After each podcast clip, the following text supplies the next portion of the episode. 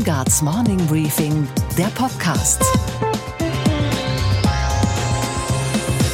Einen schönen guten Morgen allerseits. Mein Name ist Gabor Steingart und wir starten jetzt gemeinsam in diesen neuen Tag. Heute ist Mittwoch, der 25.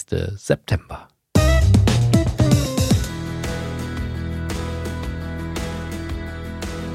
Das war ein richtig guter Tag für den Rechtsstaat, denn die Staatsanwaltschaft in Braunschweig klagt an. Nicht nur den Ex-Vorstandsvorsitzenden Martin Winterkorn, sondern auch den amtierenden Volkswagen-Chef Herbert Dies und den Aufsichtsratschef der Firma Hans-Dieter Pötsch. Der Vorwurf Marktmanipulation, denn wir erinnern uns, 2015 hatte Winterkorn zwar das hier versprochen, auch ich habe zum jetzigen Zeitpunkt noch nicht die Antworten auf alle Fragen.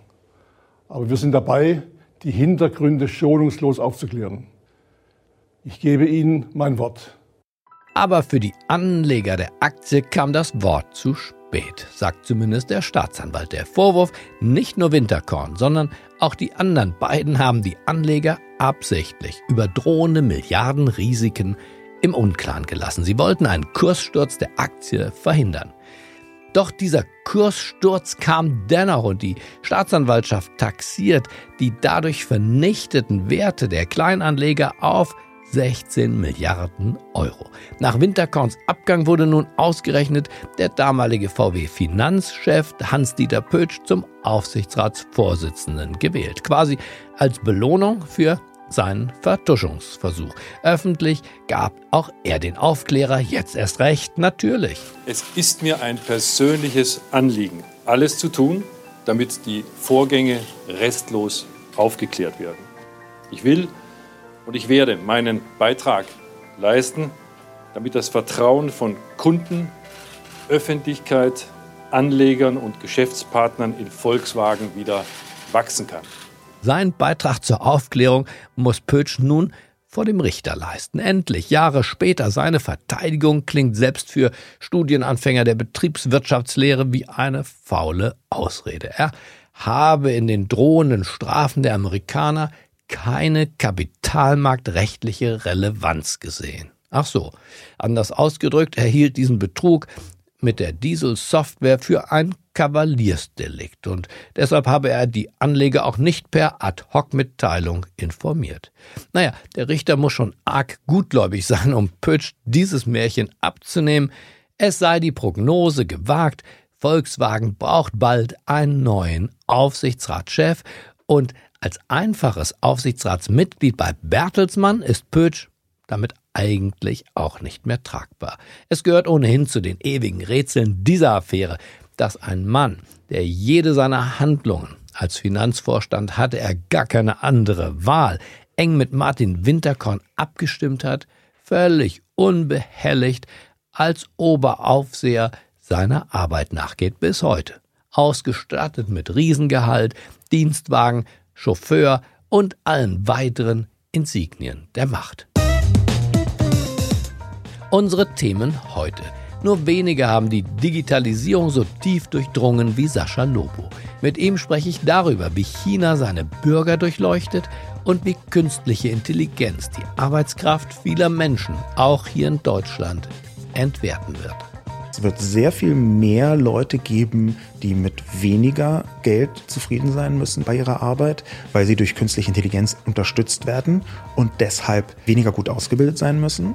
Und es gibt ein paar Leute, die an dem oberen Ende High-End-Experten in ihren Bereichen sind, die viel mehr Geld verdienen können. Die Demokraten haben sich heute Nacht einen Ruck gegeben und wollen ein Amtsenthebungsverfahren gegen Donald Trump zumindest in Gang setzen. Mit Washington Reporter Peter Ross Range spreche ich über Nancy Pelosis überraschende Ankündigung und was das für das politische Washington bedeutet. She's gambling that the ground has shifted far enough in public opinion uh, that she could take this risk without uh, risking Democrats' chances in the 2020 election. Unsere Börsenreporterin Sophie Schimanski berichtet über die aktuellen Quartalszahlen, die Nike, der Sportartikelhersteller, nachbörslich vorgelegt hat. Und wir hören, wie die Thomas Cook-Pleite ganze Staaten in Aufregung versetzt. Außerdem, wir staunen über die ungewohnte Klarheit in der deutschen Außenpolitik.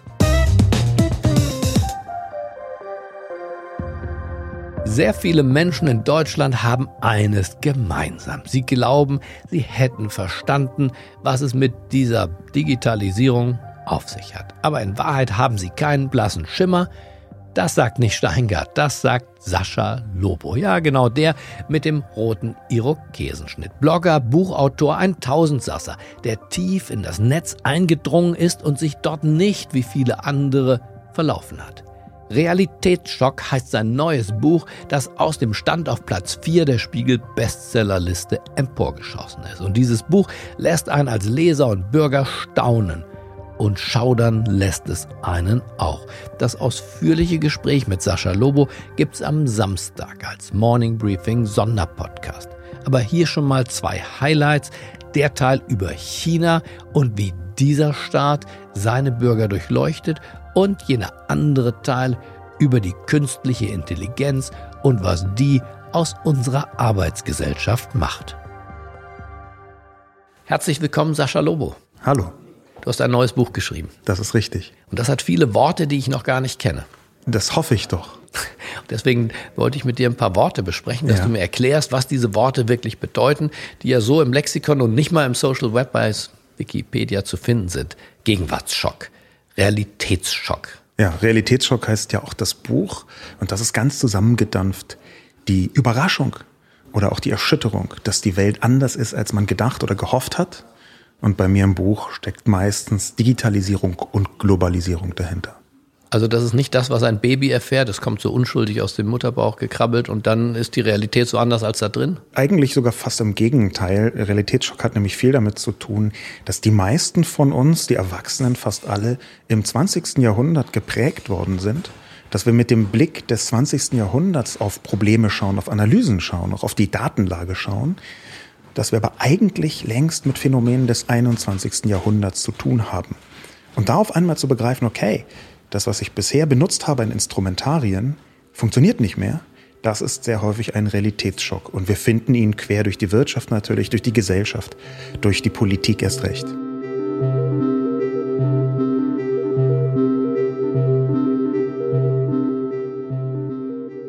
kriegt einen wirklichen Realitätsschock, wenn man dann mit dir die Welt umrundet und in China gelandet ist und auf das schaut, was dort mit diesen neuen Technologien gemacht wird. Offenbar ein sehr zukunftsversessenes Land, das wenig. Berührungsängste hat, diese Techniken auch als Herrschaftsinstrumente einzusetzen. Beschreib mal die App, auf die du da gestoßen bist, die im Rahmen einer großen Plattform den Versager kenntlich macht, also den Versager in Anführungsstrichen, den Überschuldeten oder den Menschen, der gefehlt hat in seinem Leben, sichtbar und hörbar macht für seine Umwelt. Diese einzelne App heißt übersetzt Versager-App und funktioniert so, dass man auf einer der größten Plattformen dort, eine Art WhatsApp-Klon, WeChat, das kennen vielleicht manche. Ähm, Nur größer als WhatsApp. Inzwischen in manchen Dimensionen größer als WhatsApp, ja. Dort bekommt man angezeigt, wer in der Umgebung dem Staat noch Geld schuldet, wenn man bestimmte Einstellungen gewählt hat. Und dann soll man zu dieser Person gehen und sie ermutigen, doch bitte das Geld zu bezahlen. Das ist eine Art ständiger Online-Pranger, der vernetzt und social in, in China tatsächlich auch angewandt worden ist, zumindest zeitweise. Man muss sich das Ganze vorstellen als eins von ganz vielen Experimenten, um mit digitaler Vernetzung eine bestimmte Form von sozialer Kontrolle herzustellen. Und zwar soziale Kontrolle im Sinne der Mächtigen. Es ist also eine politisch-soziale Kontrolle. Das Ganze ist ein viel größeres System, was in, in China ausgerollt wird, was ich jetzt mal behelfsweise im Buch mit dem Begriff kybernetische Gesellschaft skizziert habe. Was steht dahinter? Der alte Wunsch, messen zu können, ob die Gesellschaft in eine richtige Richtung geht und dann fast automatisch fein zu tunen, fein zu steuern, in welche Richtung die Leute gehen sollen, beeinflussen zu können, wie sie sich verhalten. Und der große Fehler, den wir in Europa machen, ist zu glauben, das hängt nur an dem autoritären Regime, an der Diktatur in China. Faktisch hängt es viel eher mit der Messbarkeit von Verhalten zusammen, mit der Digitalisierung selbst und ist deswegen natürlich auch ein Thema in Europa und auch in Deutschland. Wie unterscheidet sich das von dem britischen Wort und dem dortigen auch in der Politik angewandten Nudging, dass man also Steuerzahler anstupst, indem sie ein Schreiben bekommen. Die Menschen in ihrer Umgebung haben schon zu 90 Prozent ihre Steuern für dieses Jahr gezahlt. Es wäre doch schön, wenn sie auch dran wären. Man kriegt einen Schreck und macht endlich seine Steuererklärung. Frau Merkel war davon so angetan, dass sie eine eigene kleine Nudging-Gruppe im Bundeskanzleramt angesiedelt hat. Also ist das der, der kleine Bruder von Social Scoring? Auf jeden Fall. Das ist eigentlich sogar so ein bisschen halbdemokratisches Geschenkpapier um eine Social Scoring Anwendung herum. In jedem Fall ist das Nudging eine der vielen Methoden, um Verhaltensbeeinflussung, Verhaltenssteuerung herzustellen, mithilfe von digitalen Instrumenten und der Messung von Verhalten. Und nicht viel anders ist das Social Credit System. In bestimmten Dimensionen ist das chinesische System sogar etwas ehrlicher als viele von den Anwendungen, die man in Europa, den Vereinigten Staaten, speziell in Großbritannien ist Nudging ein relativ heißes Thema, versucht auf den Weg zu bringen. Warum, warum besser oder transparenter das chinesische? Besser nicht, äh, aber äh, in gewisser Weise etwas ehrlicher, weil beim chinesischen System ist es ein bisschen what you see is what you get. Man weiß, man verhält sich so und es gibt Pluspunkte, man verhält sich anders und es gibt Minuspunkte. Beim Nudging ist das ein Prozess, der auch gerade gerne mit unbewussten Systematiken arbeitet. Man möchte ja da den Anschein einer freiwilligen Entscheidung erwecken. Jetzt werden alle Nudging-Experten sagen, dass ich das überhaupt nicht verstanden habe, dass eigentlich ganz anders ist und es in meiner, in mhm. meiner Sicht ist das komplett falsch. Das ist die Verbindung von Sigmund Freud, wenn man so will, mit den modernen Methoden, die Steve Jobs und anderer Interneterfinder. Genau, und das, das ist Nudging, das wird, das kriegt eine völlig andere Macht. Aber es endet nicht im Knast, wie in China könnte es im Knast, im Arbeitslager oder eben man ist bei der Flugreise leider nicht dabei. Richtig. Im chinesischen Kontext gibt es ein ganzes Portfolio von verschiedenen Sanktionen. Man darf nicht mit dem dortigen Schnellzug ICE fahren, fliegen, äh, sowieso nicht. Man bekommt keine Beförderung. Bis hin dazu, dass die in China sehr, sehr wichtigen Single-Börsen natürlich in manchen Fällen erlauben, einfach zu sagen, na, ich möchte sowieso nur Leute über einem Wert von 800 sehen. Und auf einmal äh, bekommt man noch nicht mal mehr einen Partner oder eine Partnerin, wenn der Wert so schlecht ist.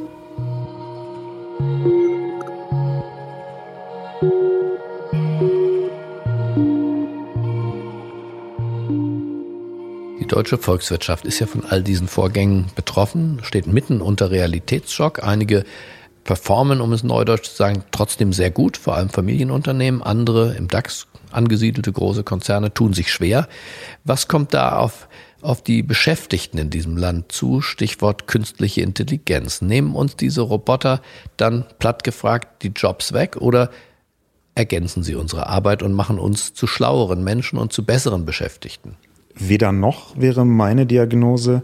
Das, was ich in meinem Kapitel zu Arbeit und künstliche Intelligenz versuche zu sagen, ist, dass der Realitätsschock da längst da ist. Wir schauen so an den Horizont und erwarten den Tsunami der künstlichen Intelligenz und der Robotik, der uns alle arbeitslos macht. Und tatsächlich stehen wir längst bis zum Bauch im Wasser. Warum?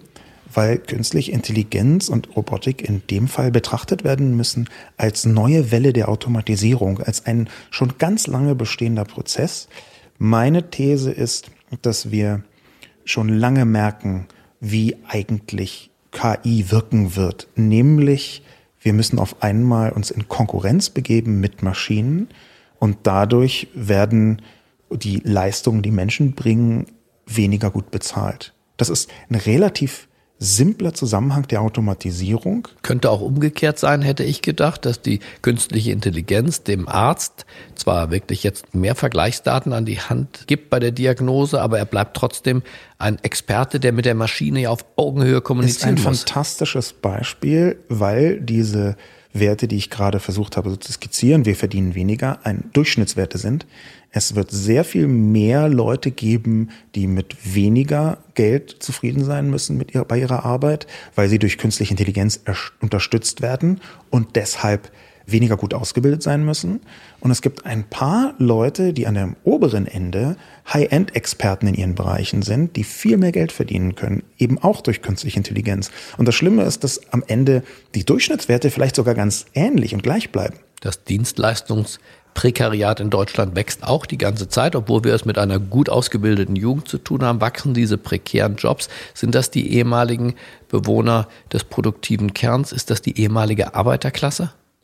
Das kann ich so nicht sagen. Bis in diese Recherchetiefe habe ich mein Buch was das angeht, auch nicht getrieben. Mir kam es eher schon auf den technologischen Hintergrund an mhm. und auf die sozialen Folgen. Aber natürlich kann dort ein Algorithmenprekariat entstehen, wie wir es heute schon bei den Paketbooten sehen. Da gab es jüngst eine Gesetzgebung der Großen Koalition. Mal schauen, was das bewirkt. Aber faktisch kann man das bei den Paketbooten hervorragend sehen. Von den meisten Paketbooten heute auf der Welt sind die Chefs schon nicht mehr menschlich, sondern algorithmisch. Das heißt, Paketboten fahren dort lang, wo eine KI berechnet hat, dass es sinnvoll sei. Jedenfalls im Schnitt. Nicht bei allen Unternehmen, aber bei vielen.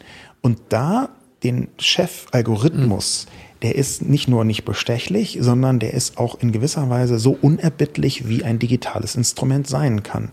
Was dazu führt, dass wir überall, von überall auf der Welt Berichte haben, dass Paketboten in Flaschen urinieren, weil sie sich nicht leisten können, auf die Toilette zu gehen. Und das sind, das sind die schon heute spürbaren Auswirkungen, wenn wir davon reden, dass künstliche Intelligenz immer tiefer eingreift in den Arbeitsalltag. Was ist mit Verkäuferinnen, mit dem Krankenpfleger, mit der Kindergärtnerin, vielleicht auch mit der Lehrerin und dem Lehrer? Das sind alles Berufe, die einen sehr engen Kontakt mit dem Menschen haben und deswegen hm. zumindest vorläufig noch nicht so gefährdet scheinen. Interessant wird es dort, wo wir Automatisierungen haben, die eben halbtechnisch arbeiten. Die ganze Facharbeiterschaft zum Beispiel. Es gibt einen spannenden Roboter von einem deutsch-chinesischen Unternehmen namens KUKA, der Vorzeigerobotikfirma, die schon 2016 vorgestellt wordene Maschine entlastet Menschen in der Werkstatt. Das ist also eine Maschine, die kann bestimmte Schritte in der Werkstatt ausführen. Und das Interessante daran ist, dass deren Vorzeigeprojekt die Auslieferung an eine Behindertenwerkstätte war, wo aufgrund der ganz normalen Konstellation nicht nur hoch ausgebildete Leute arbeiten, die aber trotzdem Zulieferarbeiten für ein Automobilunternehmen machen. Was bedeutet das konkret? Das heißt, dass das, wo in einer Werkstätte vorher Facharbeiter also die quasi klassische deutsche mhm. Qualifikation, etwas gemacht haben, Wertschöpfung äh, hergestellt haben, da können auf einmal auch Menschen in einer Behindertenwerkstatt mit einem hochintelligenten Roboter dran arbeiten. Und das wiederum heißt, ein Teil der Intelligenz ist von den Köpfen, ausgebildeten Köpfen, in die Maschine hinein diffundiert. Und dadurch können die Menschen, die diesen Arbeitsschritt vornehmen, schlechter bezahlt werden, weil sie weniger gut ausgebildet sein müssen.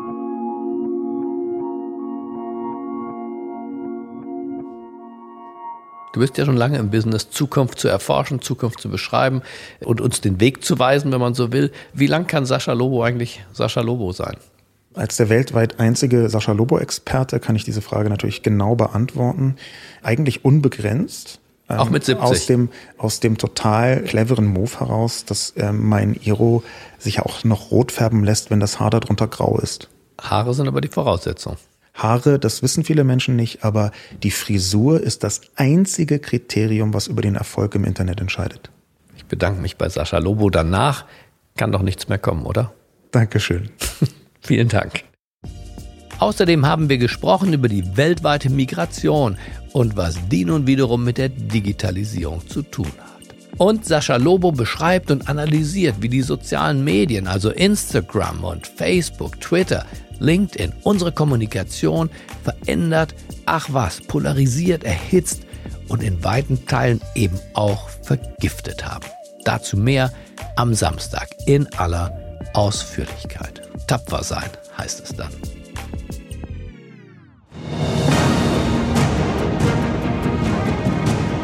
This is a CBS News special report. We are about to hear from House Speaker Nancy Pelosi, who is expected to announce that a formal impeachment inquiry is being established. The actions of the Trump presidency revealed the dishonorable fact of the president's betrayal of his oath of office, betrayal of our national security, and betrayal of the integrity of our elections. Therefore, today, I'm announcing the House of Representatives moving forward with an official impeachment inquiry.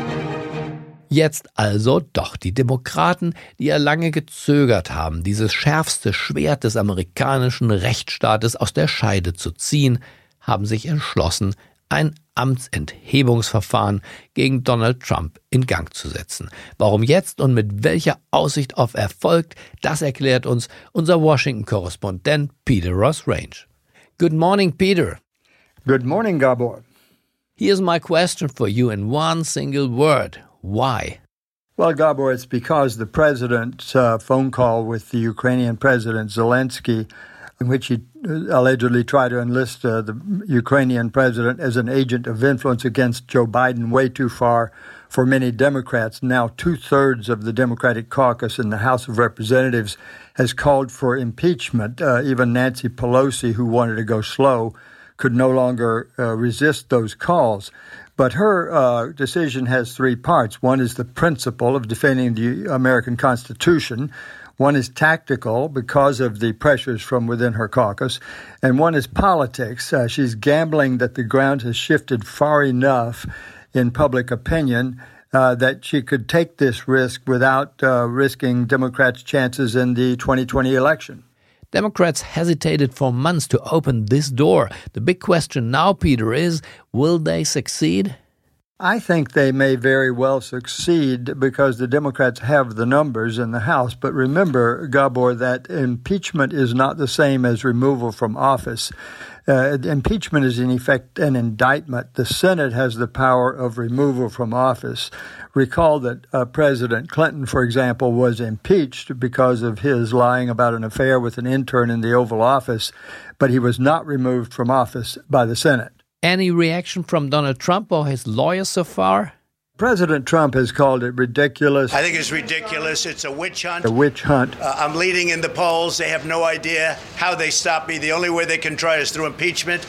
This has never happened to a president before. There's never been a thing like this before. It's nonsense. But I think he may very well actually love the whole thing. It puts him at the center of the circus. It moves the political discussion away from such popular democratic issues as health care uh, to some obscure phone call in faraway Ukraine. And it also really does put the Democrats at the risk of falling flat if their claims of impeachable offenses simply do not resonate uh, beyond the activist Democratic base. Thank you, Peter, for your first assessment. Let's stay in touch during the next couple of days, I would say. Have a great day. Bye. Of course, Gabor. Goodbye. Und was war heute Nacht an der Wall Street los? Im Markt für Sportartikel gibt's zwei Giganten, die seit Jahrzehnten, wie wir wissen, um die globale Marktführerschaft kämpfen, Adidas und Nike. Und Anfang August hatte ja Adidas in seinem Quartalsbericht einen steigenden Gewinn gemeldet, gleichzeitig aber auch ein etwas langsameres Wachstum. Und wie sich Konkurrent Nike macht, darüber spreche ich jetzt mit Sophie Schimanski. Unsere Börsenexpertin in New York steht bereit. Einen wunderschönen guten Morgen. Hallo Sophie. Schönen guten Morgen von der Wall Street. Die Nike-Aktie hat ja seit Anfang diesen Jahres sich hervorragend entwickelt. Besser als der Dow Jones in jedem Fall. Dementsprechend hoch waren jetzt die Erwartungen der Anleger an die neuesten Quartalzahlen. Und Sophie, verrat uns, wie sind sie ausgefallen?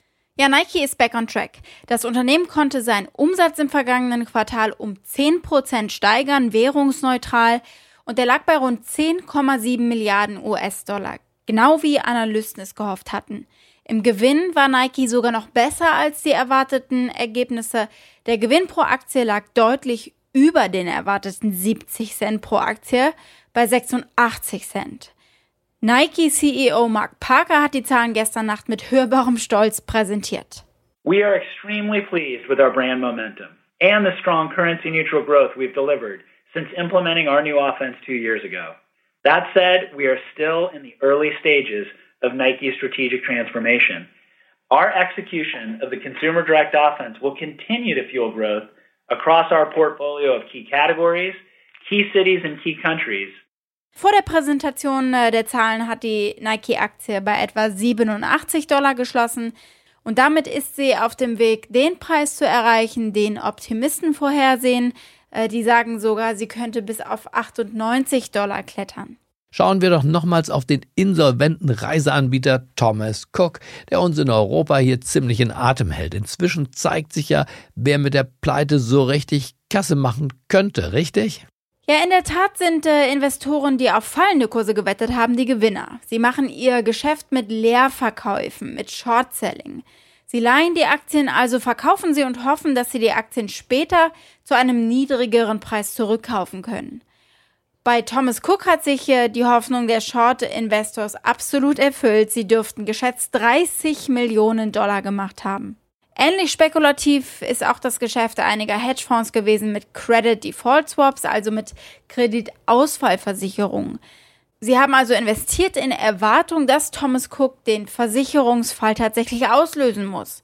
Und das wird jetzt eben genauso kommen und das bringt diesen Hedgefonds voraussichtlich einen Gewinn von bis zu 250 Millionen US-Dollar. Und was, Gabor, geht eigentlich gar nicht?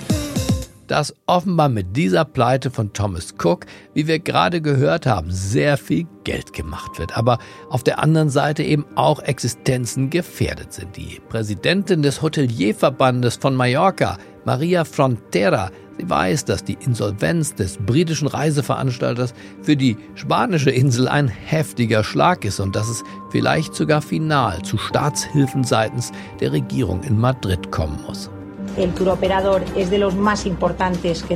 Dieser Reiseveranstalter ist einer der wichtigsten, die wir hier auf der Insel haben. Das ist ein schwerer Schlag. Wir sind noch dabei, die Konsequenzen für die Zukunft des Sektors zu evaluieren. Aber es gibt in der Branche große Sorgen. Ein Branchenbeben wird neben Spanien auch in Tunesien, der Türkei und in Griechenland befürchtet. Und das Morning Briefing Team hat genau deshalb bei Dr. Christoph Niering angerufen, dem Vorsitzenden des Berufsverbandes der Insolvenzverwalter, um zu erfahren, ob es jetzt tatsächlich zu einer Kettenreaktion in Europa kommen wird. Also unmittelbar aus der Insolvenz des Thomas Cook-Konzerns wird es sicherlich keine zwingenden Insolvenzereignisse geben bei anderen Unternehmen. Es wird den einen oder anderen Vertragspartner geben, der auch unter Druck gerät. Damit niemand mehr am Flughafen strandet, egal ob Pauschal- oder Individualtourist, fordert Niering, der im Hauptberuf Fachanwalt für Insolvenzrecht ist, eine Art Pflichtversicherung für die Unternehmen. Also eine Insolvenzsicherung, die würde nur wenige Euro kosten und dann den Verbraucher schützen. Diese politische Forderung liegt schon lange auf dem Tisch. Da gibt es auch einige Bundestagsfraktionen, die das fordern vom Gesetzgeber. Und jetzt wäre es, glaube ich, nach der Pleite von Thomas Cook und Air Berlin an der Zeit, dass er sich darüber genauere Gedanken zu machen. Okay, Gabor. Und was hat dich heute Morgen wirklich überrascht? Dass Deutschland mal ein klares Bekenntnis abgegeben hat. Sonst hält man sich ja mit klaren Aussagen gerade in der Außenpolitik gerne zurück. Der Iran aber ist nach Ansicht der Bundesregierung, Vorsicht Klartext, verantwortlich für den Drohnenangriff auf die saudi-arabischen Ölanlagen. Ganz schön mutig möchte man denken, aber für diesen ersten Schritt Richtung klarer Ansage braucht man dann doch noch den Beistand. So ganz allein traut man sich noch nicht zu laufen. Es war also eine gemeinsame Erklärung von Großbritannien, Frankreich und Deutschland an Teheran im Rahmen der Vereinten Nationen. Aber die Richtung stimmt immerhin. Das nächste Mal dann tief Luft holen, Augen zu und durch. Deutschland muss nicht kämpfen und nicht töten, aber sagen, was es denkt, das muss das Land schon. Das ist nicht dominant, das ist nur klug. Ich wünsche Ihnen einen kraftvollen Start in diesen neuen Tag. Bleiben Sie mir gewogen. Es grüßt Sie auf das Herzlichste, Ihr Gabor Steingart.